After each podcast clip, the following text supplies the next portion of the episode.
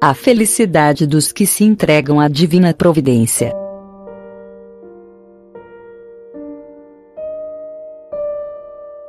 Por Santo Afonso Maria de Ligório.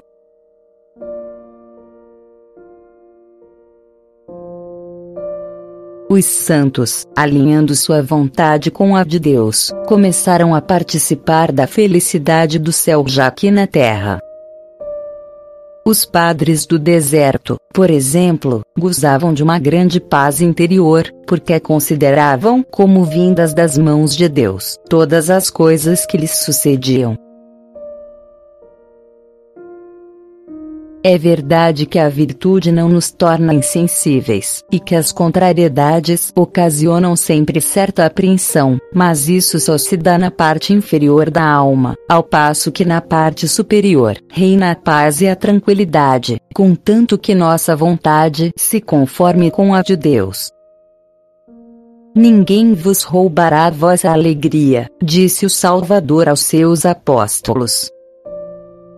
E ainda, Pedi e recebereis, para que a vossa alegria seja completa. Aquele que sempre tem por objetivo executar a vontade de Deus, usufruir de uma felicidade completa e constante, porque possuirá tudo o que deseja, e porque ninguém lhe poderá roubar essa felicidade, visto que ninguém pode impedir que se realize a vontade de Deus. Como é grande a loucura daqueles que não querem se submeter à vontade de Deus. Não sofrerão menos por causa disso, pois ninguém pode impedir os desígnios de Deus. Se Deus nos envia tribulações, é em vista de um bem superior, e porque isso é melhor para nós.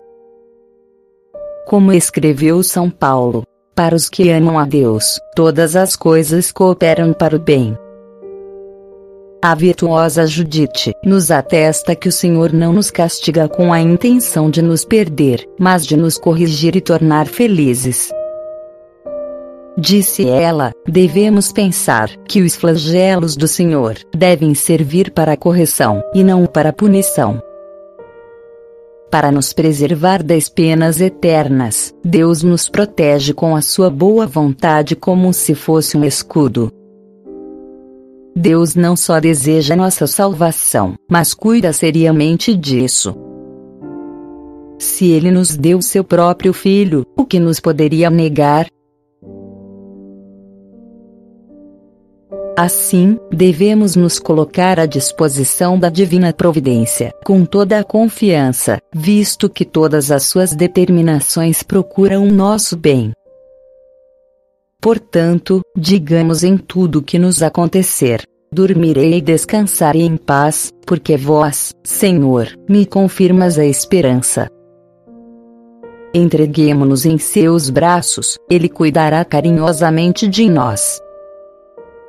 Disse São Pedro: lançai nele toda a vossa preocupação, porque ele cuida de vós. Pensemos somente em Deus e no cumprimento de Sua vontade, que Ele pensará em nós e cuidará do nosso bem. Um dia, o Senhor disse a Santa Catarina de Sena: Minha filha, pensa sempre em mim, que eu pensarei sem cessar em ti.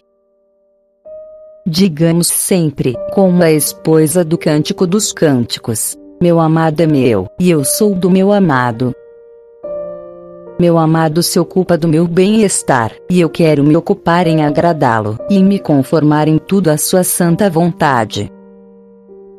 Não devemos pedir a Deus que Ele faça a nossa vontade, mas que Ele nos conceda a graça de fazer o que Ele deseja.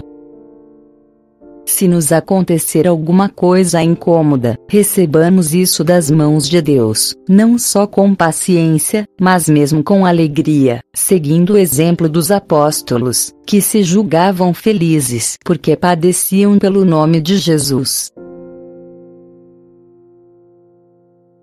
Certamente, Deus se satisfaz com o desejo de sofrermos por amor a Ele. Mas, segundo os mestres da vida espiritual, ele prefere aqueles que não desejam nem alegria nem sofrimento, mas que se entregam inteiramente à sua divina vontade, não desejando outra coisa que praticá-la em todos os seus atos. alma cristã, se desejas agradar verdadeiramente a Deus e gozar de uma vida feliz, permanece então sempre e em tudo unida à sua santa vontade. Considera que todos os teus pecados vieram unicamente de te ter desviado da vontade de Deus. De agora em diante, procura exclusivamente agradar o Senhor. E toda vez que te acontecer algum mal, repete: Assim se faça, o Pai, porque foi de teu agrado.